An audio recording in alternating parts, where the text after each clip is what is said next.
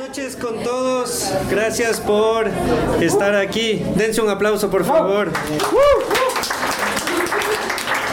Este es nuestro primer encuentro de Biblia y filosofía. Perdón por cortarles la conversación. Sé que están pero es que si no empezamos, no empezamos, ¿no? Entonces, eh, para nosotros es una alegría. Nos presentamos Rommel Salazar, Samuel Melo, Jimmy Zarango. Este espacio eh, lo vamos a empezar hoy con una unas pequeñas advertencias o consideraciones, ¿no? Sí. Como le aplican restricciones. Exacto. Uno de ellos es que no somos filósofos, para empezar. O sea, yo, yo sé, alguno va a lanzar, no, pero eso es muy kantiano. No, no, o sea, no, eso. Eh, los tres somos creyentes y, y como decía el Samu el día que conversábamos, somos creyentes que filosofan. Entonces, y, y tú dirás, filosofar, pero ¿y quién te acredita eso? Si alguien de ustedes se preguntó, ¿para qué estoy aquí? ¿De dónde vengo? ¿A dónde voy? Una pregunta más evangélica. ¿Cuál es la voluntad de Dios para mi vida? Entonces estás filosofando. O sea, todo aquel que piensa en su existencia ya está filosofando, le está buscando un sentido. Entonces este espacio está para eso, está para cuestionar, para repensar, para proponer. Eh, en este formato obviamente vamos a estar conversando acá, pero si es que alguien después tuviera alguna pregunta, vamos a tener un tiempo también para ir quizá preguntando o quizá aportando, porque puede que alguien dice, no, yo no tengo una pregunta, sino yo quiero, yo quiero hacer un aporte, quiero hacer un- un- algo adicional a esto. Entonces, chéverazo. Hoy día empezamos con el bien, el mal, la Biblia y Star Wars. ¿Por qué este tema? Porque eh, estamos en una época en la que todo es relativo, ¿no? Ahorita todo es relativo, todo es subjetivo, Bauman, vida líquida, relaciones líquidas, amor líquido, cristianismo líquido, todo es líquido y como que no hubieran pilares, pero de repente vas a ver Star Wars y hay la fuerza y hay un lado oscuro. Y vamos a ver Avengers y hay Team Cap y hay Team Iron Man y quienes están a favor de los Avengers y quienes algunos estuvieron a favor de Thanos también. O sea, es- es- Recibo, no puedo cuestionarles aquí, pero bueno. Eh, Entonces, en medio de toda esta relatividad que nos rodea, de repente todavía se habla del bien y el mal. Y hay una frase en Star Wars con la que queremos iniciar hoy. ¿Cuál era? Your lack of faith is disturbing. Me llama la atención que en un libro de Timothy Keller, eh, es razonable creer en Dios. La primera frase con la que empieza el libro es, me desconcierta tu indecisión. Esa es la frase, que la dice Darth Vader a Luke Skywalker en una de las series de, de Star Wars. ¿Y por qué te sorprende? me sorprende, me sorprende. Mm. Siempre eh, el mundo cristiano, digámoslo de alguna manera, el mundo evangélico, eh, ha tratado de ser impoluto a las cosas de la cultura popular. ¿Les ha pasado? Que se asoman ustedes con una camiseta de Star Wars a dar una charla, un mensaje y le quedan viendo mal. O tenían bastante interés por ir a ver eh, Avengers Infinity War. O quieren ustedes sacar algún criterio de algo de lo que se está hablando, de lo que se está consumiendo actualmente. Eh, esa, ¿cómo se dice cuando hay mucha cuando es muy escéptico todo, cuando es muy antiséptico todo, esa, ese tipo de... ¿Ah? Religiosidad. Sí, religiosidad, pero... ese Antiséptica, religiosidad Una antiséptica. religiosidad antiséptica donde quieres estar fuera del mundo donde tienes que estar. Eh, las máximas de la, del Ministerio Juvenil y del Ministerio en general te dice que tú tienes que ser hablar el mismo idioma con las personas a las que vas a, a evangelizar, vas a predicar, vas a compartir el evangelio. Pero muchas veces no hacemos eso, sino que nos mantenemos fuera de. Y cuando Timothy Keller, el, pensador por antonomasia actualmente de la plantación de iglesias y del evan- evangelismo urbano, empieza con una frase Star Wars, por lo menos a mí me refrendó lo que estaba pensando y me animó a seguir pensando así. Eh, alguna vez, cuento lo del Joab, ¿no es cierto? Alguna vez estábamos eh, viendo una película, eh, Rogue One, con mi hijo Joab, ocho años tal vez en esa época, y yo estaba acostado viendo la tele con él, y no sé si ustedes vieron la parte donde Chiru Ingwe, el ciego de, de- de tiene que aplastar un botón para destruir eh, con un cañón las naves que se acercaban del enemigo, ¿no es cierto? O algo así era. Y entonces eh, nadie se atrevía porque había una balacera. Y entonces este eh, japonés, coreano, ¿qué sería? Asiático. Asiático, ciego, ciego, que no era Deddy todavía, ojo, no había los Deddy todavía en ese tiempo. Y, y no dice ciego como, como por molestar, sino que literal era ciego. Era ciego, claro, ¿no? Invidente, Es, ciego. claro. Claro. Lo que se entiende por ciego. Al ¿no? César, lo del César, a Dios lo de. Empieza a cruzar esta balacera y empieza a decir, soy uno con la fuerza y la fuerza está conmigo. Soy uno con la fuerza y la fuerza está conmigo. Y a mí me emociona esto porque yo empiezo a ver a mi tipo de teología y a mi tipo de evangelio en esa, en esa representación. Y el Joab, ocho años, dice, papi, este man es como el Espíritu Santo. ¡Wow! No lloré porque los hombres no lloran. Sí, mi hijo, así es. Y me abrió la mente. Me abrió la mente. ¿Qué actitud para un niño de 8 años poder ver a Dios en todas las cosas? O sea, si, si uno no se siente, no es sensible ante eso, yo creo que ante nada podrá ser sensible. Como era la expresión Coram Deo. Coram Deo, el ver al Dios en todas las cosas. O sea, no te decimos que es buena la el, El panteísmo. el panteísmo, el ver, ah, en tu espíritu hay Dios, entonces eres Dios, luego no. Pero Dios en esencia está en vos, en vos, en vos, en todas las cosas, en todas las cosas que pasen.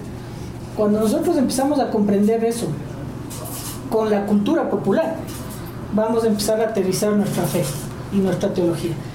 Pero antes de eso hay que hacer una, un Ciertas abordaje, precisiones. hay que hacer un abordaje a de dónde salen todas las cosas. Es bueno preguntarse, es bueno saber el antes.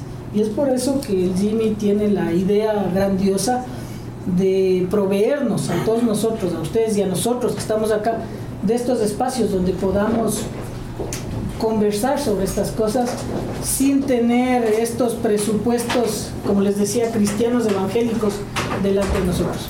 Aquí estamos personas que pensamos la realidad a la luz de la palabra de Dios y queremos eh, brindar esos espacios a ustedes. Háganles. Sí, y el, el Samu, eh, cuando conversábamos el día lunes preparando el tema, él, él nos explicaba esto de que, claro, para nosotros, para los creyentes, el bien y el mal es algo de acuerdo a la Biblia, ¿no? O sea, la Biblia dice está bien, la Biblia dice está mal. De repente viene un brother y te dice, ok, yo no creo en tu Biblia, Chao. pero es que Deuteronomio y Éxodo 20 decían, sí, bueno, háblame del bien y el mal desde algo que no sea tu religión. Y, y es como que uno a veces nos quedamos como, o sea, dices, hay otras maneras de abordar, abordar esta dualidad en la que vivimos entre bueno, malo, sí, no, correcto, incorrecto. Y entonces el Samu tiene ahí, no sé cómo decir, es, es como el guantelete así, pero, pero mal para mirar hacia atrás y ver que la filosofía sí aborda el bien y el mal. Ah, sí. Ponte, Eh, ponte. sí. Creo yo que en el tema de, de- de filosofía realmente podemos verle como el enemigo de la teología o podemos verle a la ciencia como enemigo de la teología o podemos verle a la cultura pop como el enemigo de la teología. Y ahí ya nos cerramos como cristianos. Entonces, claro, si queremos realmente conversar y alguien te dice, pero explícame a Dios sin la Biblia, porque yo no creo en la Biblia. Justo estábamos hablando, ¿cierto? Eh, o sea, dicen que, que era JJ Benítez, que Sí. básicamente es así como un montón de otras mitologías, solamente son historias narradas por, por la gente. Entonces, ¿cómo conversas con ellos? Y yo creo, honestamente, que si es que Dios realmente es tan grande como le dice ser, entonces se le puede encontrar, quizás en la interpretación de una película como de Rogue One, o se le puede encontrar a través del camino de estudiar al ser humano, por ejemplo, con la psicología, o se le puede buscar a través de la filosofía, que es buscar los diferentes saberes. Entonces, no, no hay una pelea así. A mí me encanta la, me encanta la frase que dijo eh, Rommel citando a Timothy Keller, citando la película, que me desconcierta tu incertidumbre. Porque, claro, yo nací en familia cristiana. Algunos nacen con cuchara de oro en la boca, otros nacen con la cruz en el pecho. Yo nací con la cruz en el pecho. Y la Biblia en la axila. Pobre Y Biblia, con hermano. el sombrero para las ofrendas. Pero, pero ese es el tema. Yo a mis 4 o 5 años, a las 10, 11 de la noche, no podía dormir pensando en lo infinito del universo y me ponía a Mm. llorar y tenía que ir donde mis papás para que me tranquilicen porque no podía dejar de pensar en ese tipo de cosas.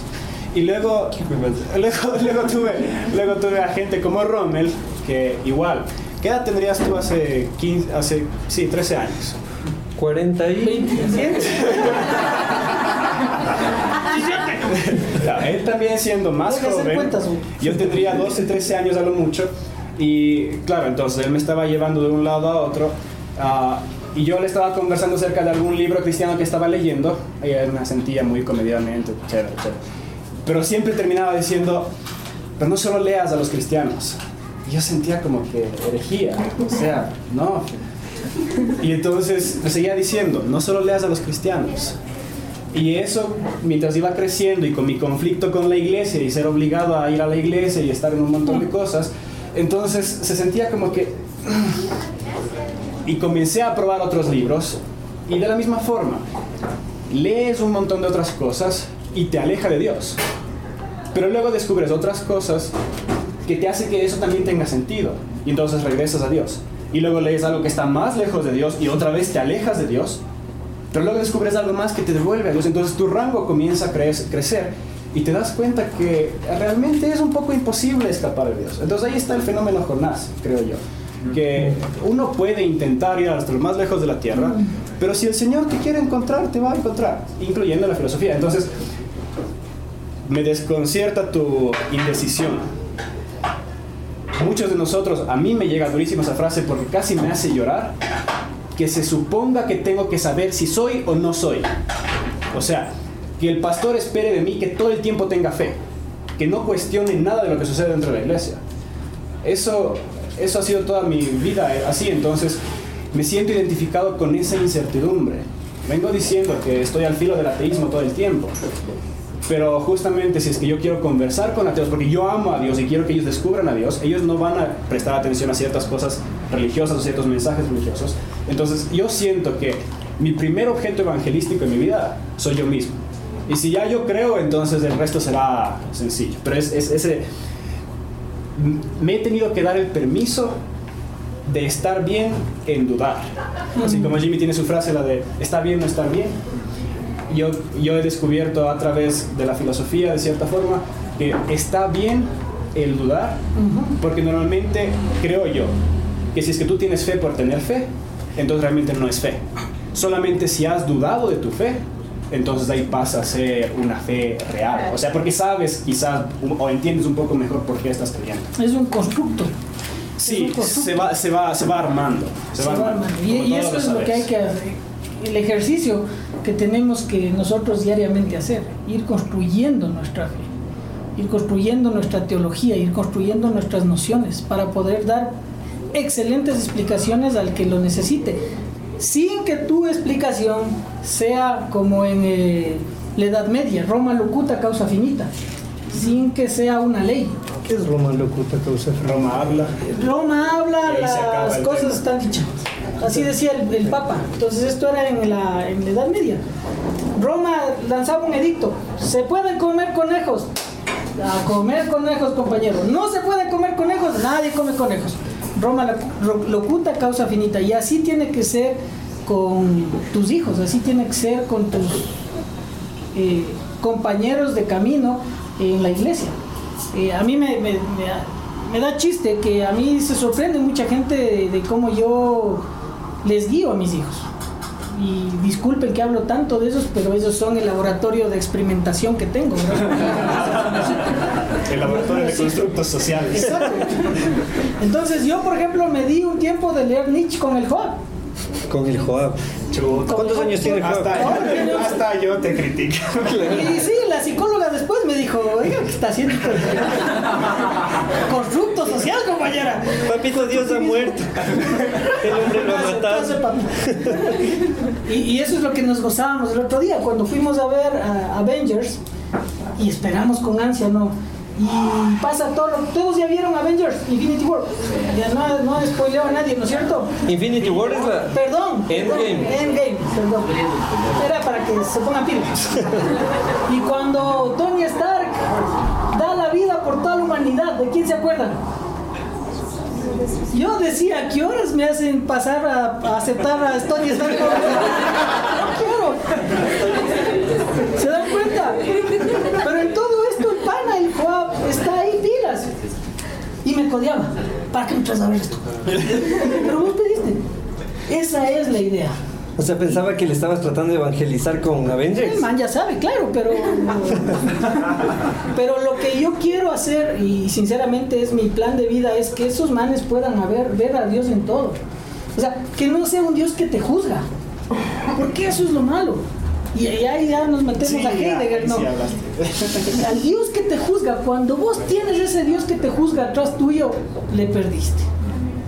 Los ateos, los agnósticos no creen en nada, les vale un soberano pepinizo todo, pero los ateos se han agarrado de Nietzsche para, con la teoría del eterno retorno, hablar de todo es cíclico, loco, no importa lo que hagas, de, todo, se va todo está más allá del bien y el mal, pero no se dan cuenta que ese, esa teoría, esa teoría del eterno retorno es un asunto ético, es una crítica ética hacia ti mismo. O sea, ¿qué harías vos si todo lo que estás haciendo se repite, se repite, se repite? ¿Harías lo mismo o no harías lo mismo?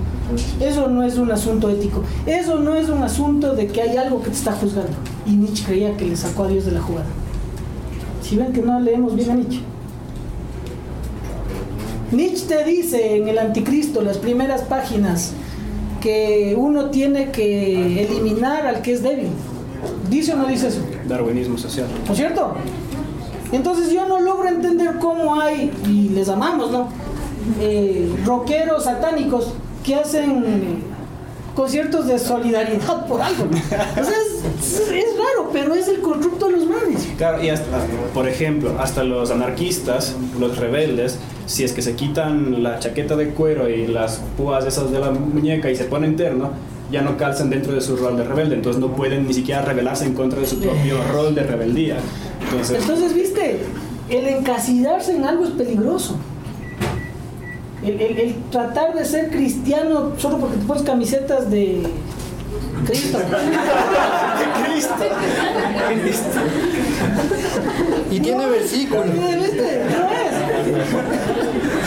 A mí me encanta saludar. ¿Qué más, ve? ¿Qué más, ve? Me dicen que soy un cholazo porque saludo así. ¿Qué más, ve? Pues eres cholo, pero por otras razones. somos. Fenotípicamente. Somos, somos. Pero entonces, ¿cómo saludo? Como Pablo en las cartas paulinas. Gracia y paz a vosotros.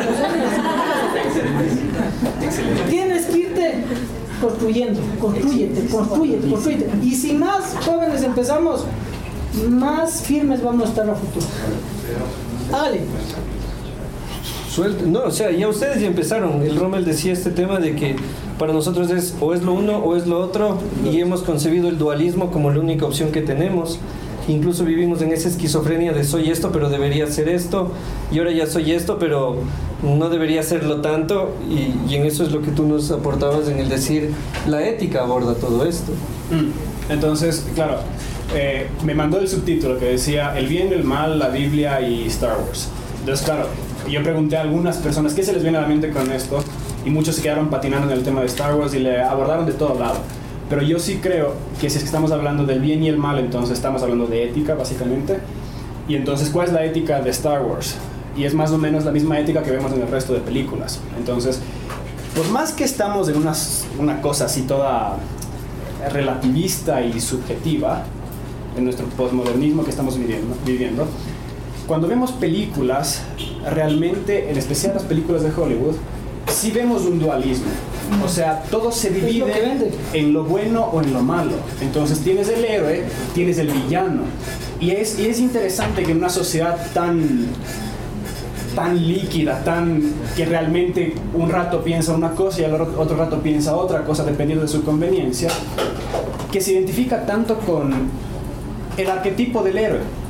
O sea, ¿cuántas de las mujeres que están aquí no están ultra enamoradas del Capitán América? de Thor. Y más clásico, y más clásico, y claro, habrán otras que se enamoran aún más. Thor, pero no el de Endgame, dice. Mi mujer es feliz conmigo. El, pastor será. Y, y, hay otras figuras de héroe también, del héroe redimido, como por ejemplo sería Tony Stark, pero termina siendo arquetipos de alguien que realmente se esfuerza por lo bueno, simple y llanamente por lo bueno. Y luego tienes el enemigo que es lo malo. Obviamente se puede hacer una deconstrucción mucho más profunda de realmente Thanos es tan malo como parece o lo que sea. Pero sí, por ejemplo, vemos el Rey León. Y claro, son cuidado, cuidado, cuidado. Son un montón de animalitos que hablan. ¿Y por qué tiene sentido para nosotros? ¿Por qué lloramos con dibujos de animalitos que hablan? Porque llega realmente de cierta forma a, lo, a, lo, a lo, más profundo de, de, que algo identificamos. ¿Por qué, no son, ¿Por qué no es el rey caracol? Porque de cierta forma identificamos fuerza y lo ponemos al lado de lo bueno. ¿Por qué, ¿Por qué Scar es negro y el rey león es todo dorado? Aguanta. Mira dónde estás hablando. Pero de cierta forma, el ser humano, al menos occidental, todo lo que es bueno lo ve blanco, todo lo que es bueno lo ve alto, todo lo que es bueno no tiene mancha. Entonces, hay figuras que con los que nos identificamos, porque si es que realmente no nos identificáramos, entonces tú podrías preguntar a la salida del cine quién era el bueno, quién era el malo, y todos te darían una, una, respuesta diferente. Pero no es así. Todos nos identificamos con algo. Entonces, sí tenemos este tema de un dualismo, y hasta el título es dualista. El bien y el mal. Uh -huh. Y claro, pensamos en lo blanco y negro, un yin yang. Entonces, no hay grises. O incluso más allá. Podemos esquematizar lo bueno y lo malo en un rango de colores, de lo negro a lo blanco y lo que está ahí en medio. Porque y es lo que vamos a hablar, de cómo mismo vamos a definir el bien y el mal, por ejemplo, desde San Agustín. Entonces, eso ya lo vamos a tomar, pero sí vale la pena poner aquí el factor filosofía, de que la filosofía estudia el bien y el mal. Ustedes saben que se llama ética. Y la ética vale la pena ver cómo nace en comparación con, por ejemplo, la moral cristiana. Entonces, claro, la ética, ¿dónde nace? En Grecia, hace 2500 años. Y nace porque los, los filósofos están pensando qué tienen que hacer porque los mandamientos de sus dioses no tenían ningún sentido. Los manes eran rayados. O sea, un rato eran una cosa, otro rato otra cosa y a veces eran mucho peor que los humanos mismos. Entonces, ellos comenzaron a desconfiar de sus dioses. O sea, la ética, la ética filosófica, el pensar del bien y del mal filosófico, nace por la desconfianza de la gente en los mandamientos de sus dioses. El desorden de los dioses. A diferencia de la ética judeocristiana.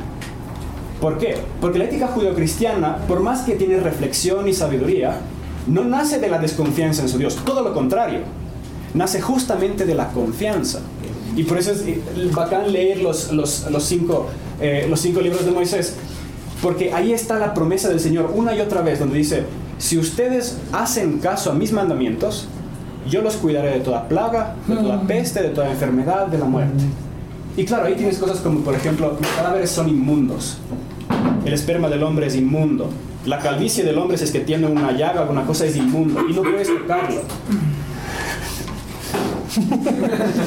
y, y entonces, no era cuestión de que los judíos tengan que pensar si es que estaba bien o mal.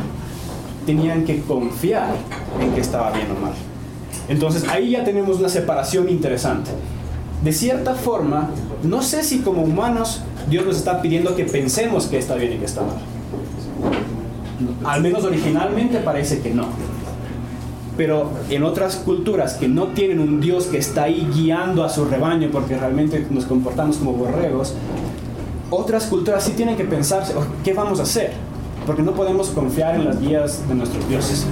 Y dentro de eso conversábamos sobre Levítico, porque siempre me chocó a mí la parte cuando no sé si las chicas, eh, no sé si les gusta Levítico y se leyeron la parte que dice esta de que la mujer cuando está menstruando es inmunda, ¿no? Entonces a mí siempre me incomodó y decía como que, ¿por qué contra la mujer y contra el hombre no? Y, y a veces dices, este Moisés medio... Patriarcado. Eso, patriarcado heteronormativo.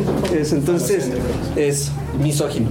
O sea, nada de eso, o sea, todas esas palabras sí están presentes en nuestra sociedad, pero en este caso no, se, no ha sido que se refería a eso. Eh, conversando decíamos, claro, para mí era como, ¿por qué les dice impuras? Porque quizá usa otras palabras, pero la que a nosotros nos tradujeron en España, Cipriano de Valer y Casiodoro de Reina, Santo. nos mandaron esas.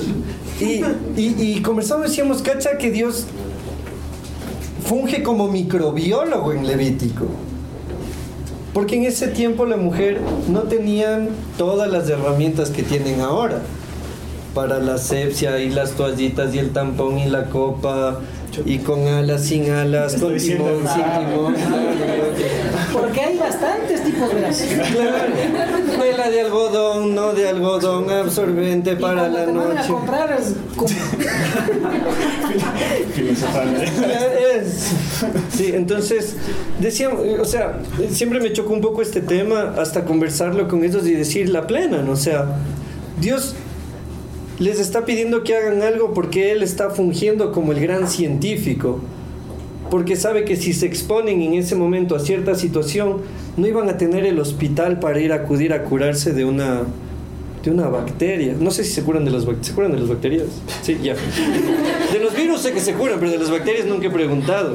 Entonces, Anotemos eso. ahí es donde se nos empiezan a borrar ciertas líneas, porque dices, no, esto está mal por esto, hasta que Dios nos pide una confianza. Tú decías de eso, es una confianza como previa. Nosotros estamos acostumbrados a pensar y de ahí decir que está bien o mal. Y resulta que el Dios al que seguimos más bien es al revés. Confianza. Él ya nos dice que está bien o mal, lo hacemos y de ahí deberíamos razonar. Y algo, y algo fantástico a saber es, la ética humana mucho se basa en los sentimientos, en cómo te sientes. Y si no, Con estético. claro, es, es básicamente, es básicamente este tema de, ustedes probablemente piensen que pueden hacer casi lo que sea mientras no le haga daño al prójimo. Y eso es, eso es una ética humanista que tiene sentido, pero muchas veces está basado justamente en las emociones. Entonces existe la teoría emotiva de la ética, donde tú te dejas llevar por eh, lo que sientes. Si es que sientes que está mal, entonces está mal. Si es que sientes que está bien, está bien. Y por eso es que algunos cuando hacen alguna cosa mala, habiendo habiéndose criado en la iglesia cristiana, y luego cuando por primera vez se dan el permiso de hacer algo malo y no se sienten mal, dicen, entonces nada de ser tan malo. No ha sido tan pecado. Ajá. O hay, hay otras cosas que tú no, no tienes idea de por qué, que no tienen ningún sentido, pero te sientes culpable. Entonces nos dejamos llevar por esta, por esta ética emotiva y la aplicamos a, la aplicamos por ejemplo al cristianismo. Y alcen la mano todos los que son cristianos cristianos. Ok. ¿cuál es la diferencia entre cristiano cristiano? son Bien filosóficos. eh. Bien. Es que dice cristiano, cristiano, ¿cuál es solo ser Cristiano. cristiano? El diezmo diferencia, ¿cuál es? El que ha ido tres domingos a la iglesia sí pasa. ¿eh? Este es el de acá. ¿Sabes que El Lo que el vos dices... el que es, ustedes que son cristianos, cristianos cristianos, ¿cuántos de ustedes guardan el día del Señor? ¿Cuántos de ustedes guardan el Shabbat? ¿Cuántos de ustedes se sienten culpables por no guardar el sábado? Nadie. Entonces, claro, ni siquiera le prestamos atención. Pecado. Entonces, ahí tenemos, ahí tenemos dos niveles de ética. Y entonces ahí entramos en la teoría de ética. Entonces, uno, uno que es básicamente consecuencialista, como por ejemplo la ética humanista, donde dice, dependiendo de cuál sea el resultado, está bien o está mal. Por ejemplo, algunos justifican a Correa de que lo que hizo está bien, y yo mismo, sí que está bien. Gracias. Lucio, presidente. Está bien porque el resultado fue bueno. Esa es la ética consecuencialista. consecuencialista porque estás viendo en el resultado. Pero entonces tienes la deontología que sale desde el deber. O sea, no es el resultado lo que dice que está bien o que está mal, Acho. sino que sale desde el deber. Y mucho del- del- de la ética cristiana en realidad está más basado en el deber que tenemos como ser humano que en las consecuencias de. Entonces, por ejemplo, ustedes han escuchado de Kant y les voy a poner el dilema de Pero Kant. antes, antes de eso, métete con Platón un rato. Usted mismo. Platón, Plato grande. Platón grande. Platón, siempre se imaginan a un viejito puesto una sábana acá, ¿no es cierto? Así es. Platón decía que la ética o lo bueno tenía que ver con tres cosas. Lo bueno, lo verdadero y lo Justo. bello. Ah. Entonces, algo que era bueno tenía que tener esas tres categorías en sí. Pero ¿de dónde salió? Pues, de Occidente. ¿Qué era lo bueno para los griegos? Entonces una orgía era bueno para los griegos. ¿Eh? Un Son bacanal. cristianos, no van a. Y están entre cristianos, no van a... Quieren, pero no pueden. Entonces estás como así. Entonces omitimos eso, ¿no? Una, una orgía, qué feo. ¡Qué vergüenza! ¡Uy, qué asco! Una borrachera era lo bueno. La glotonería era lo bueno. Pero ¿y qué tenía de bello eso? De bello. Es que dices que era lo bueno. Eh, Tenían un valor estético esos en eso. O sea, eh, eso era lo, lo- lo apropiado para ellos. Viendo desde Occidente. Eh, entonces, nos construye Occidente. Y lastimosamente, aunque querramos no decirlo, nosotros no somos Occidente. Nosotros estamos en la periferia de Occidente. Y teníamos otros tipos de estéticas nosotros, pero nos, nos dominaron y nos, nos dejaron con esa estética. Iba a los cinco años al, al espejo y decía, ¿por qué no tengo ojos verdes? Tal vez si pujo tengo verdes. Llegué a los ojos rojos, pero no a los verdes. ¿Por qué? Porque mi idea estética era que lo bello era ojo verde. Tenía a mi abuelita que, me, que le decía a mi primo, que era el más suquito de todos, mi lindo, mi suco, mi ojiverde. Y a mí, ¿a qué hora? No, vos eres negro. Ahí pasa. La estética nos marca. Y tienes que pararte un chance en Platón porque de ahí sale un montón de cosas, sobre todo el tema. La ética de- de es estética, o sea. Ahora, verás, aquí un valor agregado. Eh, Tolkien eh, se convirtió al evangelio a través de su pana. eh, No, Luis se de- de- convirtió por Tolkien. Así era, bueno, entonces, Sí. epa. Pero la mejor versión de Gandalf es cuando fue Gandalf el Gris. ¿Se acuerdan de eso? Qué chévere. Porque no hay dualismo, no hay blanco, no hay negro, es gris. La mejor versión de Gandalf es el Gandalf cabalgando gris. Y cuando le dicen, ¿quién eres? Soy Gandalf, el gris. ¡Ah, gloria a Dios! Gloria. Simón, ¿no? Esa es la manera. Pero entonces, volvemos a lo mismo, ¿no es cierto? Siempre hay que irnos preguntando y ir viendo las migas de pan que vamos dejando, como el cuento de los hermanos Green, para ver por dónde tenemos que regresar si tenemos que meter retro. Porque no está mal meter retro, mis brothers. No está mal decir, ¿sabes qué? Creía, creía estar bien, estoy equivocado, me voy a regresar unos 5 o 6 pasitos. Porque lo que vos dices es excelente. Mientras más te alejas de Dios por un lado, más te acercas de Él por el otro. Porque Él está ahí mismo, ¿viste? O sea, vos te puedes ir, te puedes ir, te puedes ir, te puedes ir, pero el propósito de Dios está ahí que regreses a lo mismo. A menos que siempre que le veas te des la vuelta. O sea, vos estás validando el eterno retorno de Nietzsche. Como una concepción cíclica y de las culturas aborígenes, sí. Pero no dentro del tema. defiéndele. no dentro del tema eh, de lo que dice Nietzsche que no hay juzgamiento, porque el eterno del retorno es juzgamiento del ser. ¿Viste? Y por eso me gusta Heidegger, pero ustedes no quieren hablar de Heidegger, Otro día vamos a hablar de Heidegger. sí. Vos estamos, sigue lo tuyo. y es- dale. Lo tuyo de Kierkegaard. No, bueno, eh, o sea, el, el- el tema de Kant. leer Kierkegaard. El, el tema de Kant. Ah, básicamente Kant es un eticista que nace en familia cristiana y los argumentos que él escucha eh, son tan bajos en cuanto a la concepción de Dios y a la moral y un montón de otras cosas, que él decide destruir todo eso para realmente construir un sistema que sea una forma de pensar en la premisa eh, del idealismo alemán para llegar a una ética que no necesite de Dios por más que sea de Dios. Entonces, ahí está, ahí está este tema de, de lo consecuencialista versus de lo que tiene que ser, porque sí.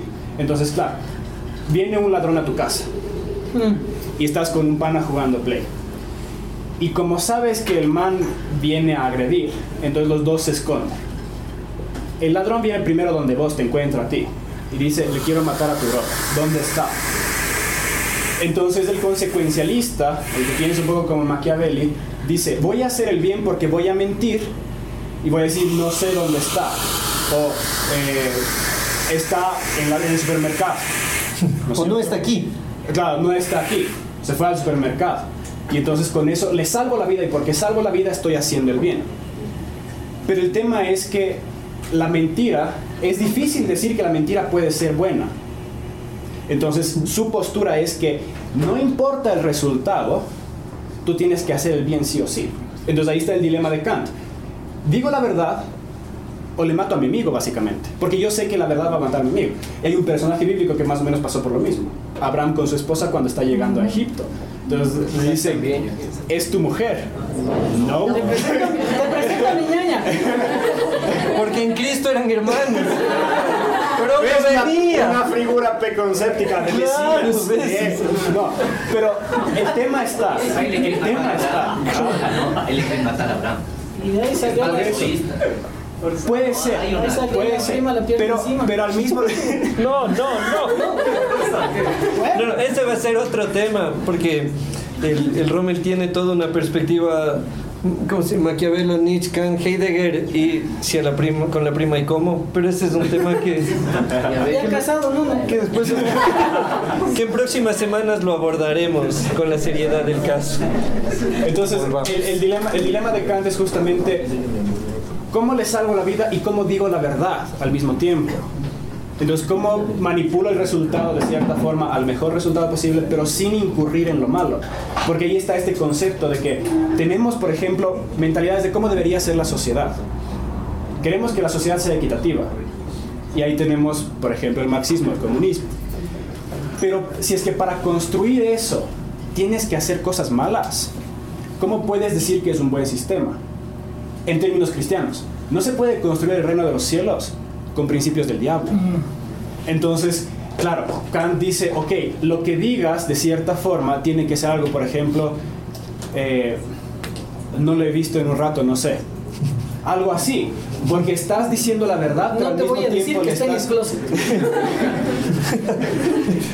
y al mismo tiempo le estás cuidando. Entonces, ahí es donde tenemos que realmente negociar como cristianos hasta qué punto nos vamos a dejar permear por la cultura de lo consecuencialista de nuestra sociedad. Porque claro, es un esfero, la oficina tiene muchos esferos más, a nadie le hace daño, ¿no es cierto? Eh, y, y así vamos justificando un montón de cosas. Hay cinco computadoras, me llevo uno, ¿no? Así justificamos un montón de cosas. Entonces, la ética de cierta forma lucha todo el tiempo. El utilitarismo. Nosotros vivimos en una sociedad industrial. Todo el tiempo estamos produciendo. Y básicamente, eh, las decisiones empresariales se toman en base al máximo beneficio económico. Entonces, están buscando la utilidad y canalizamos esa utilidad la- al valor y las vidas de las personas. Exacto. Entonces, de repente, nuestra ética industrial, de la cual también somos parte, se ve se toman decisiones, o el, juez básicamente es qué es lo que produce más bien. Y por eso es que muchas veces cuando escuchamos a los políticos, entonces estamos dispuestos a que sufra el 10% más rico del país para que el 90% más pobre se beneficie. Entonces estamos haciendo cálculos económicos de principios éticos. Y eso es denso. Así que hay, hay que considerar si es que realmente el cristianismo es más deontológico o más consecuencialista. Definitivamente es con- consecuencia. Lista. Consecuencialista. Ni me sale esa palabra, por cómo ha sido esgrimido el, el cristianismo. Eh, el cristianismo, siempre les he dicho, eh, el cristianismo en, en, eh, en Latinoamérica nace no necesariamente de los evangelios, nace de las cartas paulinas y sobre todo políticamente de una lectura mal hecha a Max Weber en la crítica del capital. Así es, ¿no? ¿Sí o no? No sé si dan cuenta, pero le estoy dando al marxismo, él está dando a... Por eso nos pusimos yo a la izquierda, el man a la derecha. Pero él, él es de izquierda, pero cobra con las dos manos. es bastante pragmático al rato de entregar la factura. Entonces sí tenemos que ir pensando en eso. eh, y ¿Pero a qué te refieres, perdón? ¿A qué te refieres en que está más basado en lo paulino que en lo evangélico? O sea, sí, más en Pablo que en Jesús. Lo, lo que decíamos, ¿no? O sea, Pablo es el que hizo teología de Cristo, ¿no es cierto? Eh, nuestras prédicas, nuestras reuniones, el 80 o 90% están dadas en función de la enseñanza de Pablo, del análisis de Pablo. ¿Y quién se ha metido a enseñarte sobre el Sermón del Monte? cri, cri, cri, cri. Te dicen por ahí, la regla de oro y toda la cosa. Pero ahí están los temas que nos están pasando ahora. Ahí está el tema del feminicidio, femicidio. Ahí está el tema de los eh, de, de la migración. Ahí está el tema de la mentira. Ahí está el tema de la resolución de conflictos. Pero nos metemos a Pablo y hacemos una apología del trabajo de Pablo o de la enseñanza de Pablo y de la teología de Pablo, pero no te dedicaste a concebir a Cristo como el eje central de lo que predicas. ¿Viste? Es consecuencio, Consecuencialismo. consecuencialista. Eh, y de igual manera, hay la típica, la queja de, de tus panas ateos o agnósticos, es que vos tienes un Dios que juzga, es que vos tienes el Dios del gran hermano que no da libertades. Oigan, sinceramente yo soy más libre que algunos de los que se dicen libres. Porque si yo no salgo a, tomar, No te dejan uno. paso, sí, ¿verdad? Dejé a mi mamá por mi otra mamá, sí. Freud, ¿viste? Sí, aquí hay, aquí hay dos, aquí hay dos fantasmas, por si acaso, y van a estar en los. Hemos planificado para este primer tiempo dos encuentros. Hay dos fantasmas que siempre van a estar aquí. Freud, que siempre está deambulando por aquí, Edipo y todo. Y Nietzsche. Eh, Son, son los dos. Ni Dante Gebel. Ni Dante Gebel ha llegado a ser fantasma aquí. Pero por si acaso, no se asusten. Cada tanto van a asomar y, y quizá les mueven la, la copa, el jarro del café. No se asusten, es Freud. Es, es el invocado. No es el Espíritu Santo, es Freud que está, se está haciendo presente aquí también a ratos. sí. Chévere, entonces eh, ese es el tema, ¿no? Eh, ahora, eh, les voy a ser muy sinceros. El lunes tuvimos una reunión con estos dos hombres que les amo en el buen sentido de la palabra. Hay un mal sentido, de Sí, señor, sí, señor. Ay, ay, ay. Ahora te puedes casar con ese. ese mal sentido. Entonces, eh, este pana de acá me hizo acordar de dos pensadores que no había yo reflexionado mucho, que era Kierkegaard y Kant. Y ya les decía esto, ¿no? Entonces yo hice la lección me fui a YouTube a ver qué dice el YouTube sobre Kierke- Kierkegaard y Kant. Y me acordé por qué no había leído yo a estos dos autores. Y me acuerdo que le encontré a Hegel, a Heidegger, perdón. A Heidi. Heidegger, Heidegger, Heidegger, de la piedra. Oye, era Más. Entonces este pana de Heidegger, en su libro El, el ser y el tiempo, eh, se inventa una categoría. Esta categoría es el Da-Sein. Da es aquí, ahora, y Sein es ser. Ser ahora. ¡Pum! Me botó la estantería. Este pana de Heidegger agarra y hace ya no una teoría del conocimiento, como Kierkegaard, como Kant, como Platón, donde el hombre es una cosa y el objeto o la noción que tiene que enfrentar es otra. Sino él te dice el hombre aquí y ahora. Es como que si nosotros quisiéramos pensarnos yéndonos en avión a algún lado. Si tú haces eso, ya no estás ahí. ¿Me estoy explicando?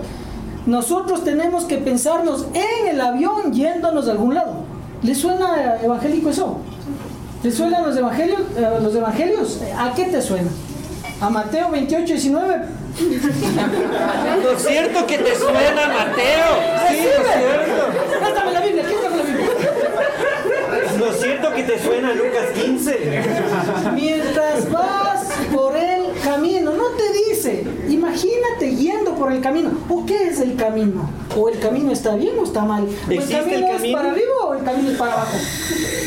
La palabra te dice, mientras estás yendo. yendo, da sein. ¡Oh! Se está refiriendo al de ir y hacer discípulos, que nosotros tenemos como ir, como mandamiento de ir, pero en realidad la traducción es mientras estén yendo. ¿Y qué dijo? Eso mismo, Ah, solamente porque no necesariamente se entiende ¿Y cómo cuál es? versículo. ¿Y yo qué dije? Santa Reina Valera. Entonces, Heidegger, Martín Heidegger te bota la estantería con eso. Y te empieza a decir, vos tienes que enfrentarte en ti mismo en donde estés. Camina siendo tú. Y por eso es que la, la definición del Dasein o Dasein, como le dicen, es me siento complacido con mi existencia. Y esa complacencia no es una complacencia estética, es una complacencia de desgarro. Es decir, que el hombre está desgarrado de sí mismo, se siente eyectado, puedo decir eyectado, escupido, mejor dicho, de su ser. Pero mientras está en esa nebulosa de su camino, él va construyéndose a sí mismo. ¿No os parece chévere? No oigo un amén. Mejor, mejor. Entonces esto me, me atrapó. Me atrapó. El ser de Heidegger es la deidad. Acuérdense que Heidegger leyó a Nietzsche y leyó al eterno retorno. Eso, dile que ya mismo. Más vale de averiguando cuánto está Brasil, Paraguay. Venezuela. Paraguay, así compañero.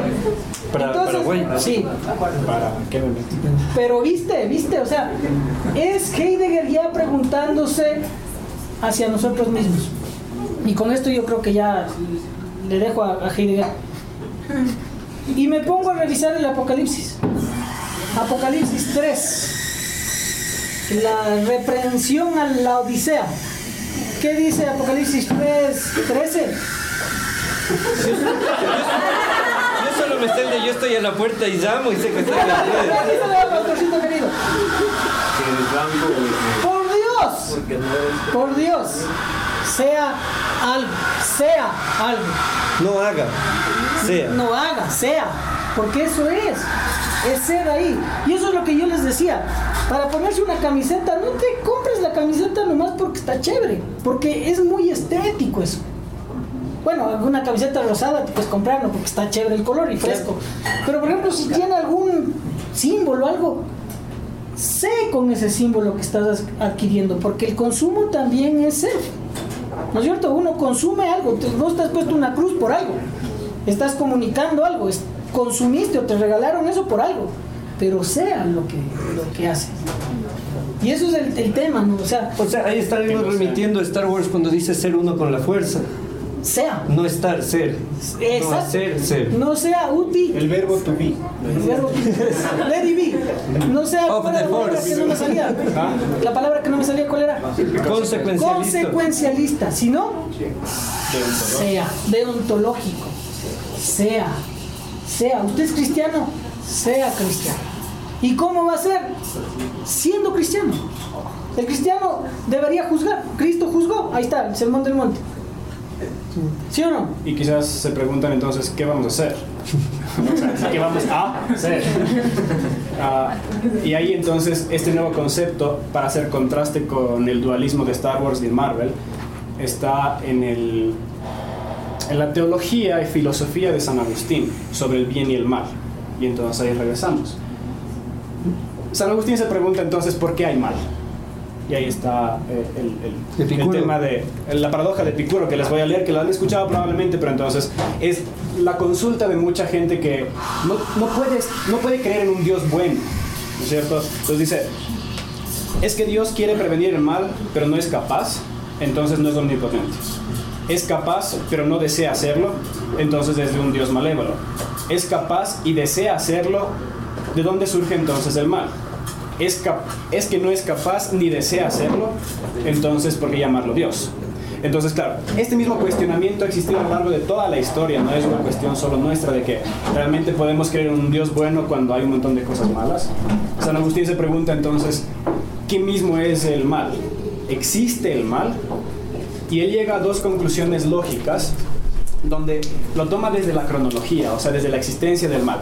¿El mal es eterno así como Dios? ¿O, o es temporal?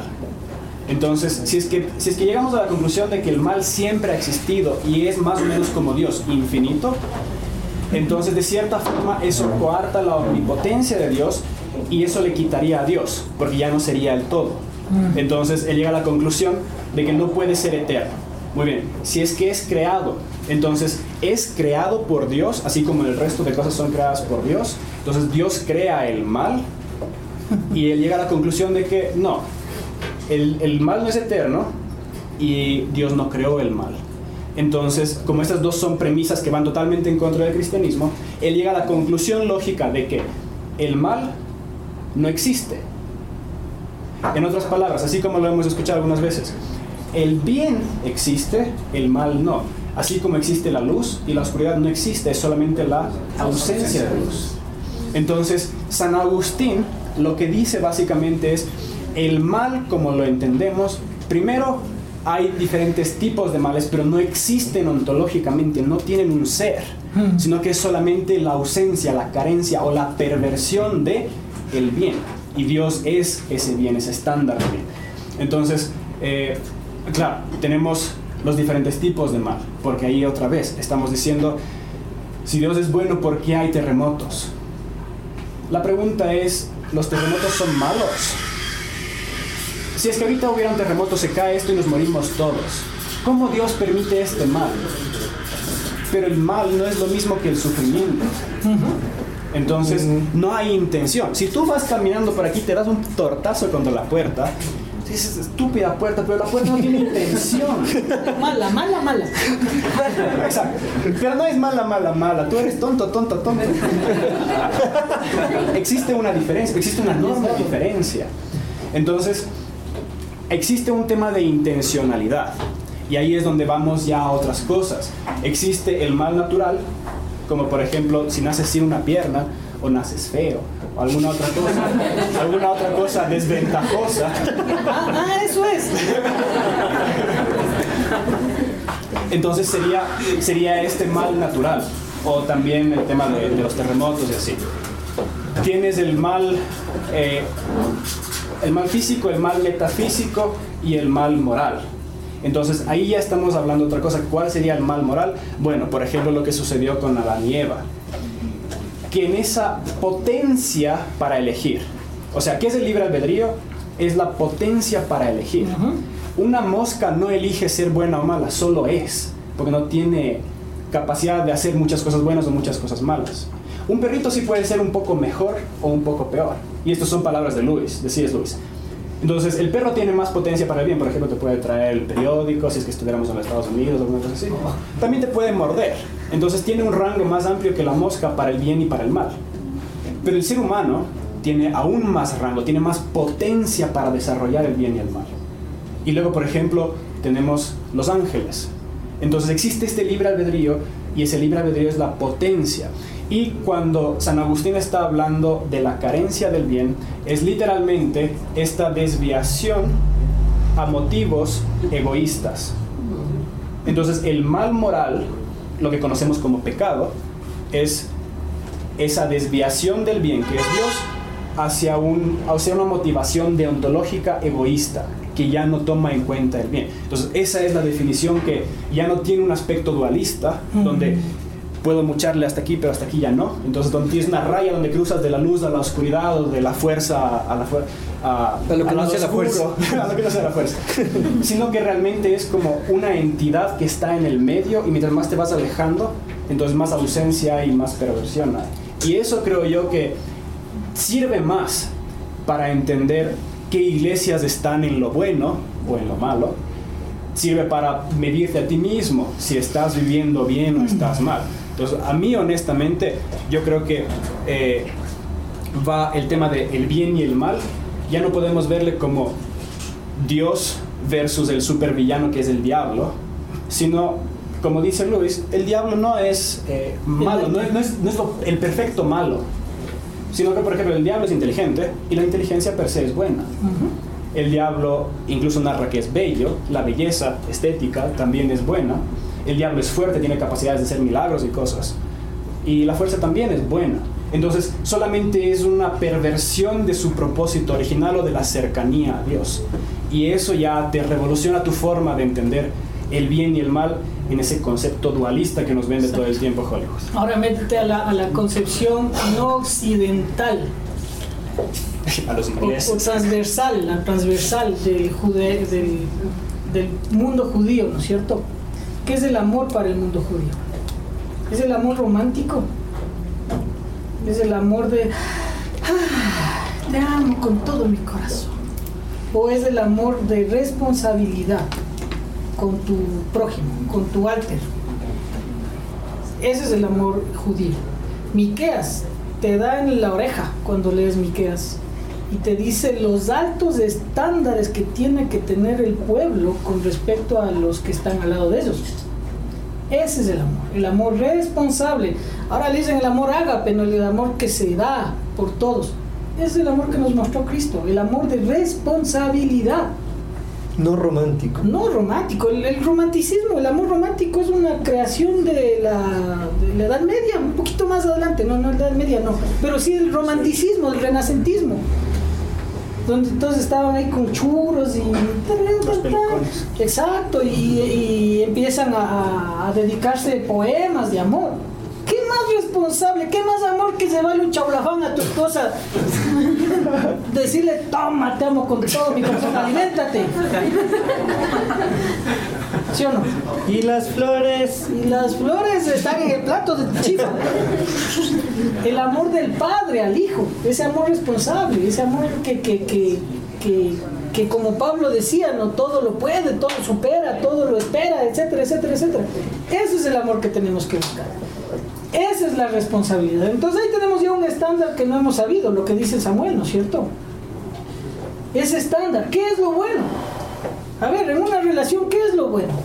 Estoy buscando ser responsable con el amor recíproco que me está dando mi pareja. O quiero algo a cambio. Ahora mismo no estamos tan eh, plagados del tema de que a una chica o a un chico le pintaron el amor perfecto, a la chica lamentablemente o le engañaron eh, y le dejan. Y la chica se queda ahí triste. El chico que se ilusionó con alguna pelada y la pelada solo quería por X cosa y le dejan. Y creemos que eso es amor, la- las relaciones tóxicas. Pero el amor en serio es la responsabilidad por el otro.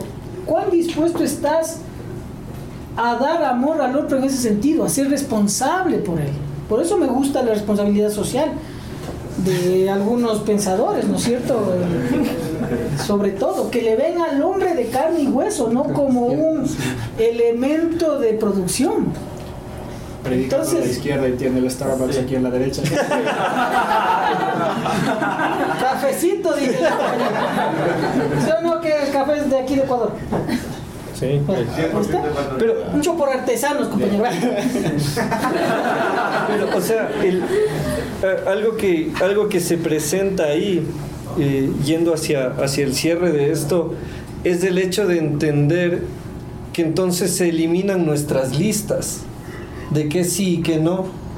Se eliminan nuestros requisitos y lo que se requiere de cada uno es algo aún más profundo. Ser. siempre, ser, siempre va a ser más fácil que, como tú dices en, el ejemplo de la relación sentimental, hasta dónde sí, hasta dónde no. Y tú me dices, hasta ahí no. ¿Por qué? Porque hasta ahí no. Bueno, hasta ahí no, porque no. Pero el desafío que presenta el eliminar el consecuencialismo es del que parta desde lo deontológico, desde el qué soy yo. Y lo que soy se va a reflejar en mis acciones. Ya no es cuánto te puedo golpear, sino lo que soy. Y golpearte, guarda coherencia. Sí. Entonces, o sea, no es que no te pego, no solo, no solo no te pego porque te voy a lastimar, sino porque es incoherente con lo que soy. Entonces, como decía el Samu, todo el problema del pecado pasaría del yes no, del blanco negro, a un tema de esencia, de consecuencia, de coherencia. O sea, no hago esto porque es pecado, no, porque es incoherente. Y ahí, por ejemplo, me gustaría citar al teólogo favorito de todos, que es Kierkegaard, donde dice básicamente acerca de la oración, que la oración no es para cambiar a Dios, la oración te cambia a ti. Entonces, de cierta forma, para poder diferenciar cuál es la esencia máxima, entonces tienes que estar en comunión con Dios y la oración es estar en comunión con Dios, pero eso más que transformar quién es Dios o que Dios te haga los favores, lo que sea, te pone más cerca de Él de tal forma que de cierta forma te impregnas de Él y esa esencia pasa a ti y de ahí nace lo demás. Entonces por eso es que es lindo ver que Jesús hacía eso, por ejemplo, se, se la pasaba en el desierto, se separaba de la gente, tenía todo lo que el mundo te pueda ofrecer, tenía la fama, la gente se le pegaba y todo, pero él se separaba para estar en comunión con la única fuente que vale la pena y de ahí nace su ser y, so- y es coherente. Me voy a poner un ratito la gorra del líder de iglesia, ya. Chuta. El temor. El peinado ya Déjame la gorra, tienes, ya. no panza, ¿eh? El temor del líder de iglesia. Ya, el apoya Biblia ya tienes, dice el. El Sam lo dijo, lo me quedo para la cerveza para ver el fútbol. El temor del líder de iglesia cuando tenemos esta clase de conversaciones que todos estamos así, ah, ¿qué dijeron estos manes? Es que estos manes, con todo lo que oyeron, bajen, bajen el estándar, ¿no? No, es al revés. El estándar Exacto. se te va la masa. O sea, o sea. cuando te agarran y te dicen, ¿sabes qué? No te sientas juzgado, no vivas bajo el ojo del gran hermano, sé libre, eh, reflexiona lo que estás haciendo. En vez de bajarte el estándar, te levanta, brother. Pero el, el tema es que no te levanta con un ojo que te juzga, sino con una responsabilidad que vos tienes para el otro. Pucha, qué bacán que es eso. O sea, no me levanto todos los días sabiendo o pensando que tengo que cumplir los estándares de mi papá, de mi mamá, de mi pelada, de mi pelado, de mi esposa. Bueno, eso sí no. A vos sí. Qué pena que no predico lo no hago lo que predico. De tu pastor, de tu líder, etcétera, etcétera, etcétera. Pero en vez de hacer eso, lo que tienes que hacer es ser vos mismo y, y esos estándares se van a levantar. Yo, yo, yo citaría al gran filósofo La Tortuga Uwei de Kung Fu Panda 1. Hágale, hágale, ese, ese sabe. Claro, porque, ¿Qué porque man? un día está hablando con, con el maestro Shifu y, y está el árbol de, el árbol de fruta. El de pera manzana. Hay peras allá. Bueno. No, ya digamos que es de manzana para coherencia con Génesis 2, ya. Veamos qué dice Kierkegaard. O sea, y, y está el Uwei, está el maestro Shifu, y, y empieza a hablar de que el árbol no se esfuerza por dar fruto.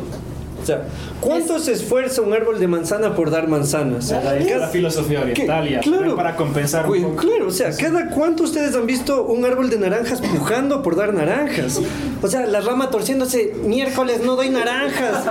Estoy en esta sociedad de consumo, no cumplo con el requisito. O sea, Ojos verdes me salieron, pero naranja. pero no doy naranjas. O sea, es, Yaruki, en Yaruki dice que, es- que se saca la madre el árbol de guava contra el de manzana. O sea, y, claro, y, el Uwei, la tortuga, que aparte es un concepto del taoísmo, o él dice, o sea, no te esfuerzas por hacer, simplemente Eres. Y porque eres, das fruto. Nosotros a veces en el mundo cristiano evangélico queremos primero dar fruto para validar lo que somos.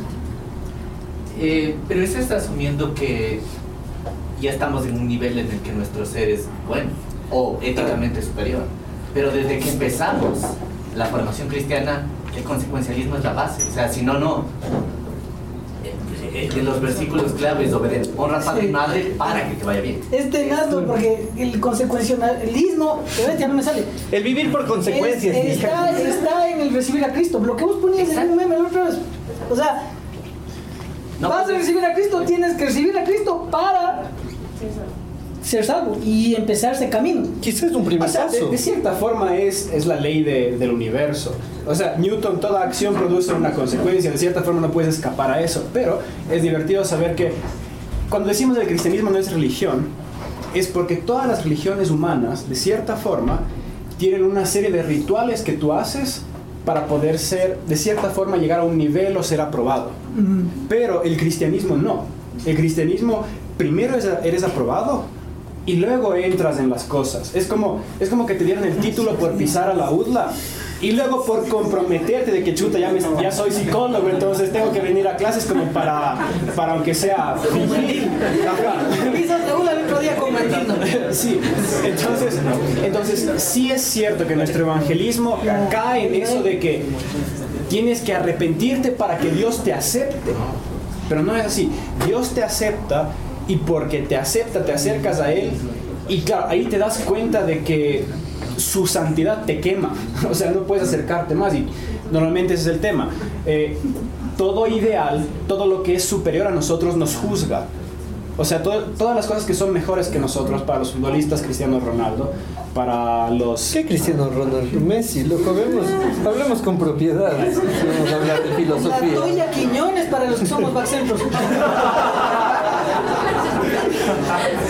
Todo lo que es mejor a nosotros implícitamente nos juzga por más que no diga nada. Tú te puedes parar al lado de la estatua de Miguel Ángel, eh, de David. Sí. Entonces tú le ves su figura y es un hombre perfecto. Entonces vos solo te quedas viéndote así como que... Y, y- y lo bueno, lo que es mejor a ti, se convierte en un juez. Y ahí normalmente reaccionamos de dos formas. Una, o lo despreciamos, así como los, los niños en Pinocho que llegan ahí al, al festival y comienzan a destruir todo, porque de cierta forma no jugaban con eso, sino que les juzgaba. Comienzan a destruir lo que se llama la alta cultura. O lo admiras y comienzas a adaptarte a eso.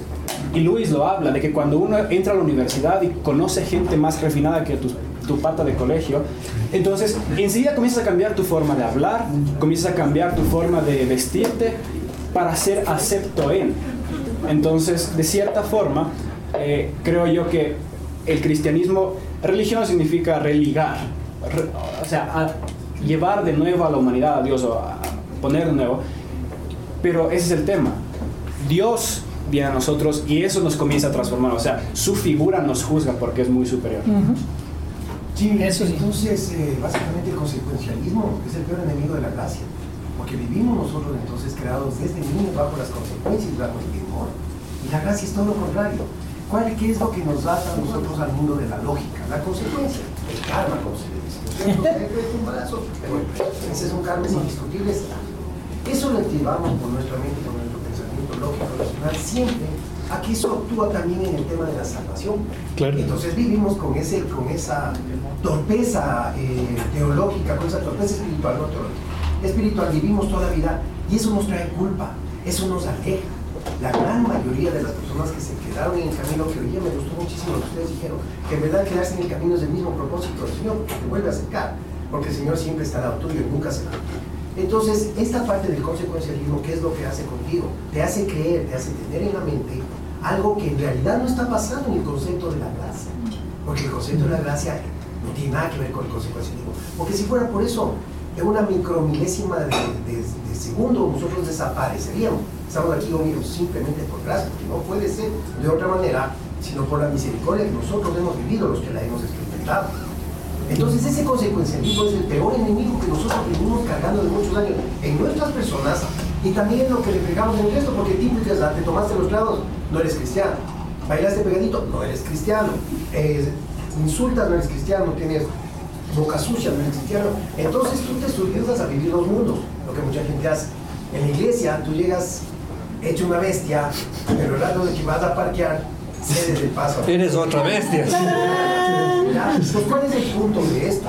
Yo sí creo que debemos profundizar en que ese consecuencialismo y el tema de vivir bajo la consecuencia no tiene nada que ver con la gracia. Y no predicamos el consecuencialismo, predicamos la gracia. Y, y creo que por eso Jesús es un excelente filósofo. Siempre van a escuchar a los filósofos criticar a la iglesia y a ciertos personajes, pero nadie critica realmente a Jesús.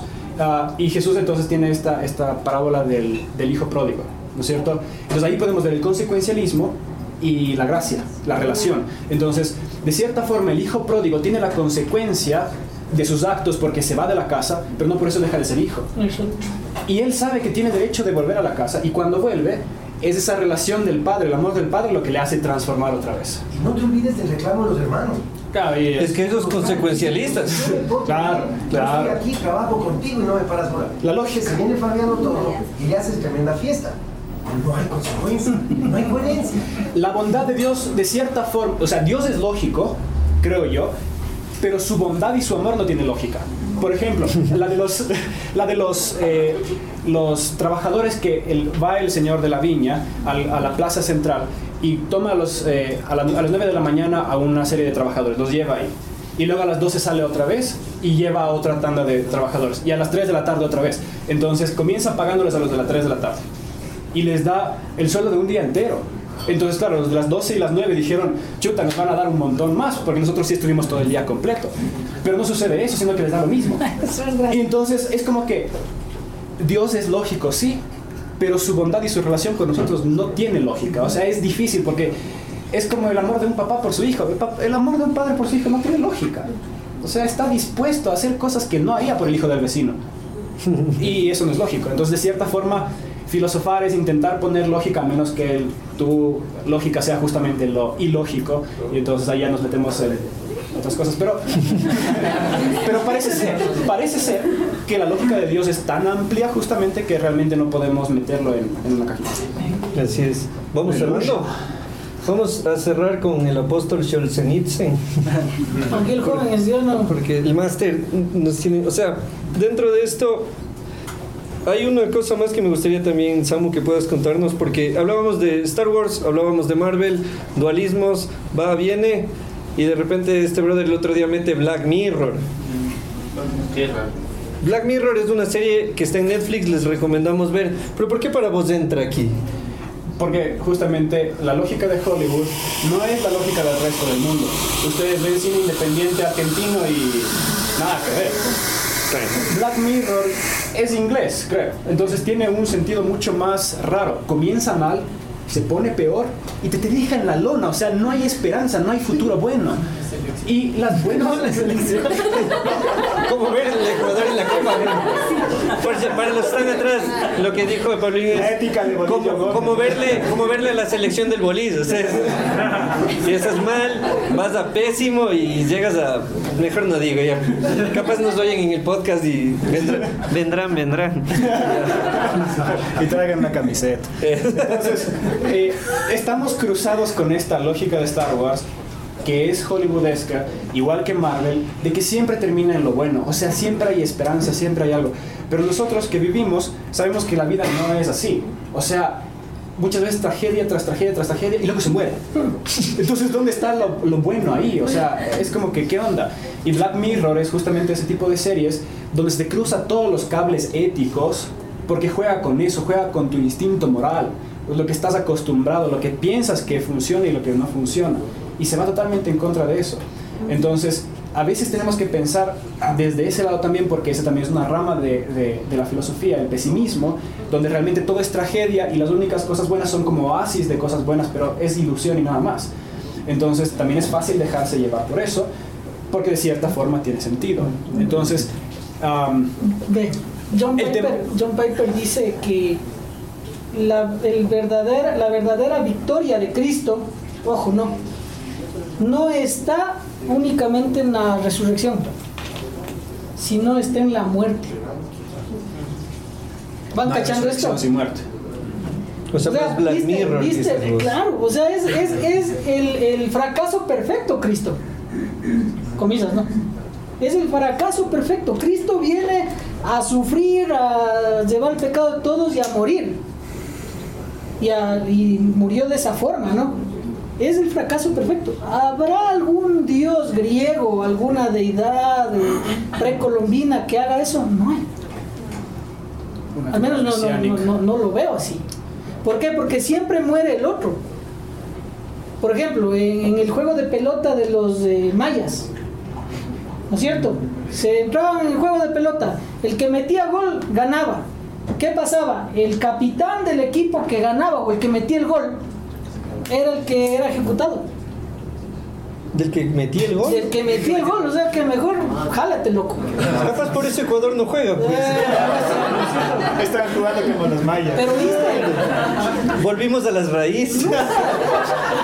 La selección cíclicos. Sí, Somos cíclicos, Nietzsche, no digo, el fantasma. Si viste, no es el gobernante. Es siempre un chivo expiatorio. Y ahí está René Girard, el chivo expiatorio. En toda la historia mítica, histórica, hay un chivo expiatorio que viene en cierta etapa de la humanidad a morir por otros. Pero no es el, eh, el, el que no tiene culpa, como fue Cristo. O sea, él es el perfecto. es el perfecto. Hasta para chivo expiatorio, claro. Y ese es el paradigma, ¿no? El perfecto cordero que muere por todos. El perfecto inocente que es castigado por... Chévere. Ya, pero ¿Puedo volver a un tema anterior antes de la conclusión de este? Claro. Listo. A ver. Eh, para los tres, dos preguntas de hecho. primero, basado en mi exégesis de, de diversos textos filosóficos, porque la verdad a la Biblia no le he encontrado aún una hermenéutica con la que pueda identificarme, el tema este, el dilema de Kant, se aplica muchísimo al famosísimo dilema este de hay un tren a punto de atropellar a cinco personas. Y por alguna razón podemos cambiar su dirección y hacer que solo atropelle a una. El 90% de la gente dice que es mejor solo matar a una. Utilitarismo. Utilitarismo, mal por un bien mayor, el fin justifica los medios, demás dogmas filosóficos interesantes. Pero la cosa cambia cuando la solución es empujar a una persona para que el tren pare. La gente ya no, No aplica eso, entonces a esto llego con que la moral es moldeable. Dependiendo de la persona, dependiendo de la situación. Pero si la moral es un tema evolutivo, es decir, el ser humano es bueno por naturaleza, es altruista, es benévolo, ya que con el tiempo, con la situación se corrompa, es ya totalmente ajeno a la naturaleza humana, ¿no? Pero si el ser humano es, perdón, si la moral es por evolutiva, pero es moldeable, se puede evolucionar para mal, se puede evolucionar como una mala persona, evolucionar para bien como una buena. Y en caso de que se pueda evolucionar para mal, ¿qué hace Dios con la evolución para mal? Si la evolución no es voluntaria, la evolución es obtenida mediante lo que pasa a tu alrededor, como un mecanismo de supervivencia. Entonces, eso. Creo que ahí vale la pena separar justamente lo que consideramos la moral del grupo, o sea, la ética del grupo, versus si es que realmente consideramos que existe un bien objetivo. Mm. Entonces, toda- todas las éticas humanas, toda la moral de grupo se cae si es que lo comparas con un bien objetivo. Y por eso es que una de las defensas de la existencia de Dios es la naturaleza moral del ser humano y de que si es que realmente no hay un bien, y un mal objetivo, entonces literalmente lo que tú piensas que está bien y está mal es tu opinión. Y de cierta forma, ¿cómo podemos condenar los actos del siglo pasado como el de los nazis? Y entonces ahí está tocando un tema que no querían que tope, pero es eso, o sea, realmente termina siendo la opinión, porque para la opinión de los nazis era que realmente estaban purgando a la humanidad, o sea, la estaban mejorando. Entonces, ¿cómo te vas en contra de la opinión de otra persona? Solamente porque es tu opinión. Entonces, eh, por eso es que de cierta forma, como cristianos entendemos que necesitamos de Dios como estándar objetivo del bien y del mal. Y hay un montón de cosas de las cuales Dios no opina. Dios no opina acerca del color de mi carro. No es necesariamente bueno o malo. Es, termina siendo eh, muchas veces la religión y lo que entendemos como cristianismo y por ende como voluntad de Dios es el constructo social de generaciones y generaciones y generaciones de, de- de moralidad del grupo. Sí, Porque justamente hay este factor supervivencia. Entonces, hay culturas donde. ¿Cuál era el ejemplo que utilizaste de empujar a alguien? Entonces, eh, está mal que te vean como alguien que está dispuesto a matar algo, a alguien. Entonces, tú estás pensando en ti mismo y por eso no estás dispuesto a solo matar uno por más que salvarías a cuatro o por- más que salvarías a los cinco. Entonces, de cierta forma, tú estás pensando en ti mismo porque tú no solamente eres tú en ese momento mientras estás viendo, sino que eres tú en el futuro, en el medio de la sociedad. Entonces, estás comparando si es que tú podrías ser lo que necesitas ser de aquí a una semana cuando todo el mundo sepa que estuviste dispuesto a empujar a alguien eh, delante de un tren para salvar a otro grupo de gente. Y el valor agregado acá es que no se queda en la deidad. O sea, no es como en otras eh, culturas o nociones donde la deidad se queda en lo abstracto, sino que te bajan y te dan un nombre para esa persona. ¿Quién es? Cristo. ¿Cachas? O sea, no te queda nomás en el será bueno, será malo. Si me pongo en perspectiva, te da un nombre y te da una noción de quién era ese hombre Y de cómo actuó. y de cómo actuó. Entonces lo que vos decías, chéverazo, o sea, Jesús no se dedicó a ver si era bueno o malo el color del carro, o si era bueno o malo el, dar los, los, eh, los impuestos. ¿Qué hizo el Señor? Al César lo de César, a Dios lo de Dios. ¿Viste? De nuevo volvemos a lo mismo. Vos verás, vos sé. ¿Cachas? Y eso, es- eso, es, eso es interesantísimo. Plena tu, tu, tu pregunta, brother, porque nos permitió aterrizar en, lo- en quien debemos aterrizar siempre, y es Cristo. Y por ahí nos van a decir, están locos estos manes, están locos, Cristo y Cristo y Cristo, pero ¿quién más? Pues el, el- el chivo expiatorio, el, el sacrificio perfecto, eh, el yo soy del Nuevo Testamento. Él dice, yo soy, y cayeron Exacto, los, exacto. los guardias romanos cuando le fueron a ver. Claro. Entonces es una declaración de poder brutal. Una, una, una valor agregado para hoy. eh, en filosofía ni en religiones, ningún Dios. Si, si alguien sabe y me da la contra, sería chéverazo saberlo. De lo que yo he estudiado, ningún Dios, nadie, se ha mencionado a sí mismo como el yo soy, como la deidad máxima, como la esencia misma. Y en Éxodo 3 encontramos a ese yo soy. Cuando el... eh, ¿Quién era? Moisés viene y dice, bueno, ya, yo me voy donde los judíos. ¿Y ahora qué les digo a los manes? No, judíos todavía no. ¿Qué les digo a los manes? Anda, diles, A los hebreos. yo soy, sí, yo soy. ¿Y saben por qué es buena esa?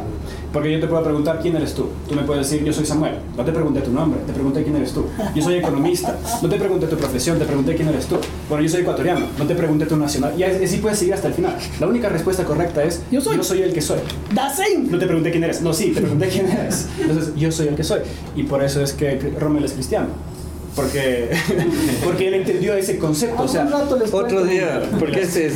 A eso sí hay que largo de eso.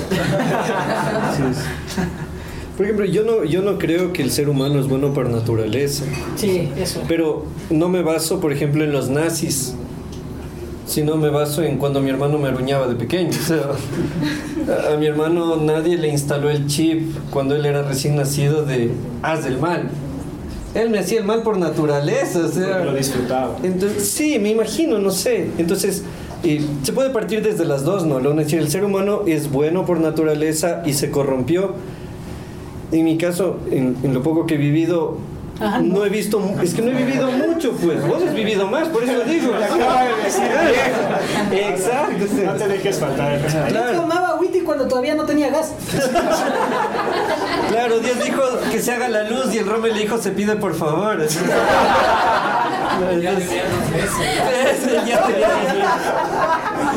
Claro. Pero, pero es cierto lo que tú dices, la moral es moldeable, por supuesto que es moldeable. Y, y por eso estamos en una época en la que tantas cosas baumanianamente serían, son líquidas, o sea, moldeamos. Pero yo, yo remito a lo que mencionaba el Rommel y a lo que concluye también el Samu de que necesitamos trascender, bueno, no, necesitamos sumar una perspectiva más de Jesús. Quizá ya pasó el del divino niño, ya pasó el Cristo sufriente, Santo niño de Atocha. pero necesitamos mirarle como, como lo que dijeron. Él, él es, o sea, termina siendo el humano más humano. Si queremos ver un humano, y esto lo dice Norberto Zaraco, que es argentino, o sea, Jesús no vino para hacernos divinos, sino para hacernos realmente humanos. Pucha, me mata, porque es, yo siempre pensé que ser cristiano tenía que ver con hacerme más divino, con hacerme más santo, más dorado, más brillante.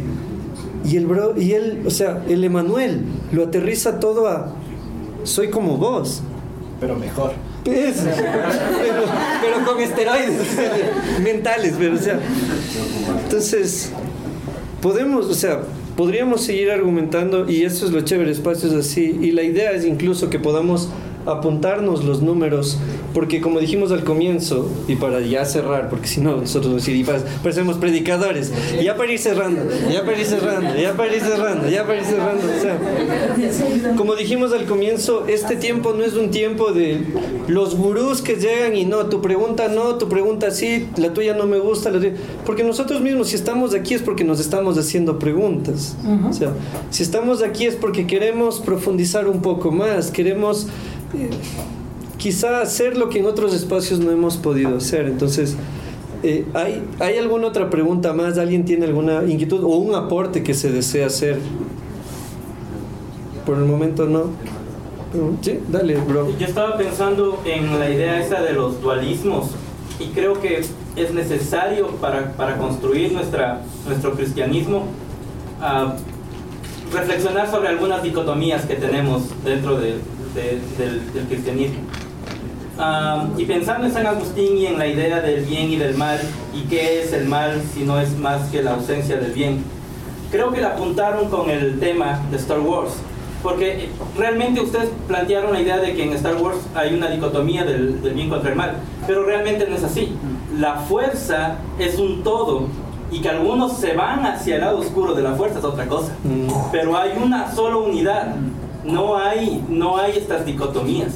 Entonces, ah, y, es, y, es el- y es lo que habla eh, acerca del, del héroe eterno, ¿no? de, de la mitología, de que siempre hay un héroe que pasa por esto, pero no es por una dicotomía, sino más bien por una unidad que tiene balances. por así decirlo. Y creo que debemos aprender a mirar mm, el cristianismo, esto que llamamos fe, desde esa perspectiva. Como un todo. Como un todo. Y yo, yo sí quiero decir, Y lo último, con esto acabo. Sí. Entonces, mirar, mirar nuestra vida no como aquello entre lo secular y lo cristiano, lo espiritual y lo carnal, sino más bien, o, o lo sacro y lo propio, lo, lo, lo que, Mundano. lo mundano. No sé quién, quién es, no recuerdo el nombre, pero dice que en realidad todo es sacro, sino que ha sido profanado. Y ahí viene la cosa, redimir lo profanado para llevarlo hacia lo sacro. Y, y quizás eh, yo creo, de cierta forma, entender eh, por dónde va esto de que o es bueno o es malo, una cosa es buena o es mala, y tiene que ver con este principio de la lógica de que A no es igual a B. Entonces, o es bueno o es malo. Entonces, claro, yo les puedo preguntar, ¿la madre naturaleza es buena o es mala?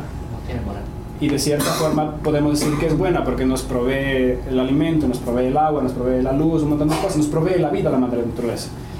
También podríamos preguntar, ¿la sociedad es buena o es mala? Y entonces muchas veces tenemos la tendencia de decantarnos más por lo que es malo. Entonces, pero no es correcto decir que solamente es buena la madre naturaleza porque también la madre naturaleza busca matarnos. La intemperie, el frío, los animales, la enfermedad, todo eso de cierta forma es malo para nosotros no porque tenga cualidad moral de bien o mal, sino porque es malo para nosotros, para lo pragmático. Entonces, la madre naturaleza contiene lo bueno y lo malo para nosotros y por eso como humanos construimos ciudades para poner límites a lo natural y construimos nuestras murallas y aquí voy concluyendo con esto.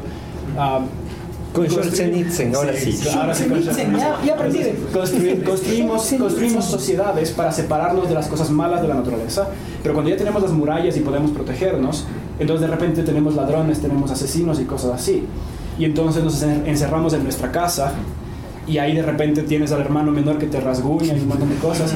Y luego te encierras en tu propio cuarto. Y cuando pasas mucho tiempo solo en tu cuarto, y no sé cuántos de ustedes realmente han pasado 3, 4, 5 días solos ahí en el cuarto y no han salido más. Imagínense lo que está en la cárcel, la pobre gente que está ahí.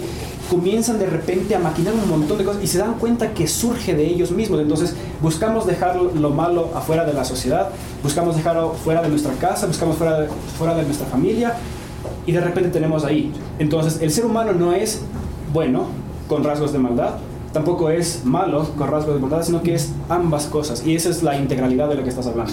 Y entonces Alexander Solzhenitsyn dice, si es que realmente queremos construir un muro entre los buenos y los malos, hemos de construir un muro en la mitad de cada corazón. Y entonces esa es mi, mi frase de cierre de cómo yo termino entendiendo un poco la, la moralidad del bien y del mal del ser humano. Yo tengo un chance de. Deja ahí, ¿no? que solo, solo esto dijo. La naturaleza es. Es. No puede decirse que es eh, buena o mala, pero este Schotzenitzel, que no sé el nombre del individuo, Alexander. Alex- de, de Ale- El- el del Alexander, Alex, el el Alex, El Alex. me parece que hace una lectura desde la producción. Porque para el sistema productivo, la naturaleza tiene que ser extraíble. Luego es mala. ¿Quiénes son los mayores defensores de la naturaleza ahora? ¿Son productores o son los hippies? Los productores. Según los cuadernos Norma, ellos mismos, los productores, porque te dicen, ay, hecho con hojitas recicladas. Está bien, podemos decir que los grandes capitales mueven a la juventud por sus causas y que realmente está utilizándolos para, para tener algo más donde lucrar. Y podemos hacer todo ese tipo de hermenéutica y todo. Pero no me pueden decir que la gente realmente no ama la naturaleza y que realmente la venera y la considera algo bueno, por más que no quiera vivir en medio de ella. Entonces, Cla- Claro, la, la, huella, la huella ecológica existe. El hippie, por más hippie que es, deja una huella ecológica. O sea, se pegó un vaso de agua. Eh, ¿De dónde sacó el vaso? ¿De dónde sacó el agua? Pero el tema es que yo digo la lectura de, del Alex me parece un poquito lanzada por ese lado, aunque comparto con él con respecto a la sociedad. La sociedad por antonomasia es violenta. Y la palabra mismo dice, los violentos arrebatarán el reino de los cielos. ya nos subes otra vez. A ver, que, que así son los vuelos, loco, ya son las nueve, creo. Ya, ya la sacaste del estadio, sí. Lo que más me preocupa es que ya Entonces, eh, sí hay que hacer esas precisiones. para ponerle en equilibrio, ¿no? O sea, no, no, no me les deje picados con el capitalismo. Es que el, el alma izquierda, él le quema, o sea, es- me pesa más esta vez. Pero, lo- no, o sea, con lo que cerró el Samu es clave, o sea, lo- la frase, ¿no? De, o sea, si vamos a hacer un muro entre el bien y el mal, no es hacia allá. No es a mandar a la gente a No la otro. periferia. En el claro, no es al otro, No es son acá. Y pensando, eso, no, claro, no son los venezolanos. O sea, y ahí remitimos nuevamente al filósofo de filósofos cuando Jesús dice, lo bueno que hace el hombre nace del corazón del hombre. Y lo malo que hace, ¿de dónde nace? Del mismo corazón. Volvemos al ser. Todo lo que hacemos remite a lo que somos. Entonces, creo que ha sido un primer buen, un buen primer encuentro de Biblia y filosofía. No sé si es que nos, se apuntan para el segundo. Tenemos ya temas para dos encuentros, por si acaso. o sea, para un año. El plan es poder reunirnos con ustedes y con todos los que sean bienvenidos durante un año. ¿Lanzo el tema del próximo mes o vamos a hacer una segunda parte? No sé qué dicen ustedes. Porque- Quedó claro. No, cla- claro, no va a quedar nada aquí, o sea, vamos a irnos co- como, buenos pensadores con más preguntas que respuestas. Pero el, el tema que proponemos para el próximo mes, para julio, es Dante, Cristianismo y el Infierno. Para nomás de decirles que el, que el infierno no existe. Para, exacto. Pero hay que mencionar. Me- mentira, pastor, mentira, pastor. No, no, es que es el ojo que juzga el pastor, el pastor gran hermano. sí. Por esa parte. Claro, entonces... Ahí pones unas alabanzas. echó a la mar. Entonces, el, el tema que proponemos para el próximo mes es este porque hemos conversado, cada uno lo habrá vivido, nuestra perspectiva del infierno es cualquier cosa menos bíblica, es hiperdantesca, o sea, el... el- No de Dante el- no, eso no de Dante Gebel, de Alighieri, o sea, el sartén donde el otro se quema, donde el otro hierve, y nos gustaría mirarlo a, la raíz de la filosofía, a luz de la filosofía, del pensamiento, de la literatura, ¿qué podemos realmente desprender de este lugar que todos tememos y en el que algunos ya no quieren creer también? Recurso para un mes, si quieren echarse una buena lectura, hay un libro que se llama eh, Historia de los Infiernos de George Minois. Creo que está en PDF. En, tengo un amigo que tiene el libro en PDF. Eso está mal. ¿Será, ¿Está mal la piratería? Otro día hablamos de eso. Entonces, ahí está lo que dices vos. Ok, entonces eh, tenemos que despedirnos. Es que yo como evangélico voy a querer orar. o sea, Debería de hacemos una oración así con los ojos abiertos.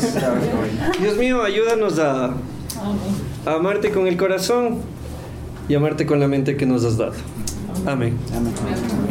Gracias chicos. Gracias, viejo.